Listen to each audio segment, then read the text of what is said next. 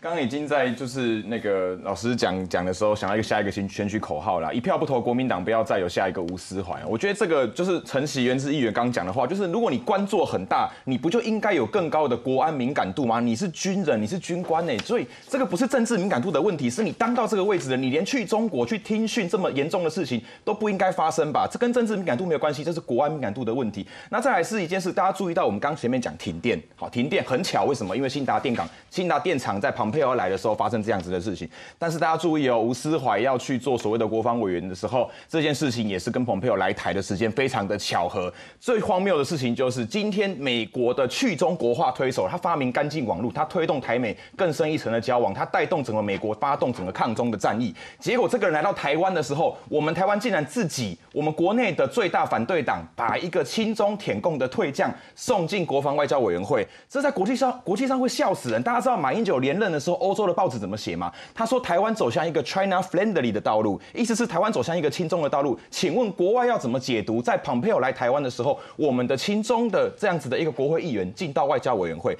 第二个部分我要跟大家讲，就是说。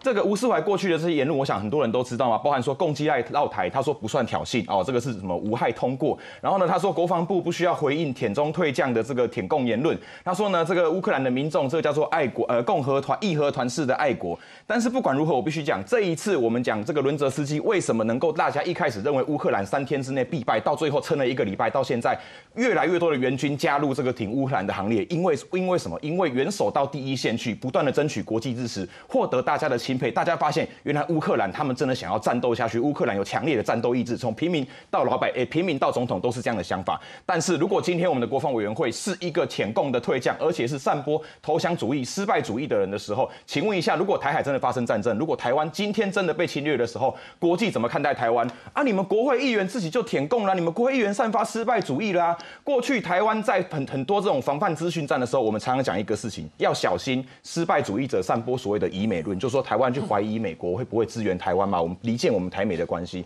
可是如果我们国会有这样子的议员存在的时候，美国会不会有中国的细作在散发所谓的疑台论？哎，我们美国也不要帮助台湾太多，因为你看他们国会自己。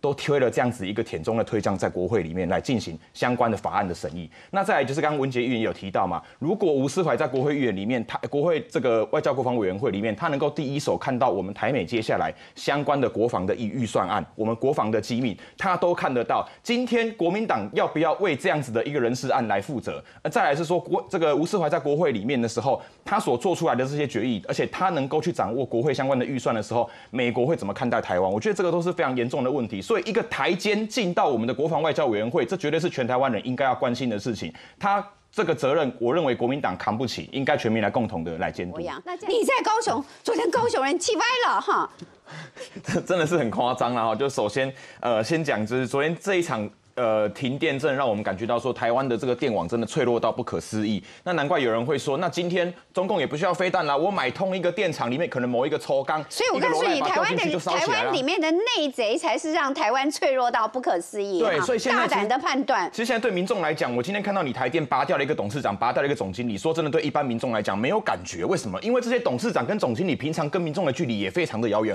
我们要知道的是，你第一线为什么这么熟练？在经过台电的员工训练到现场的操。作的情况之下，你还能够发生这么低级的？所以我告诉你，第一时间就应该把这些人抓来啦，哈，抓来问呐，哈，先把他这个隔离侦讯一下，要不然都串供串出去了。对啊，讲话要不然讲话有什么用？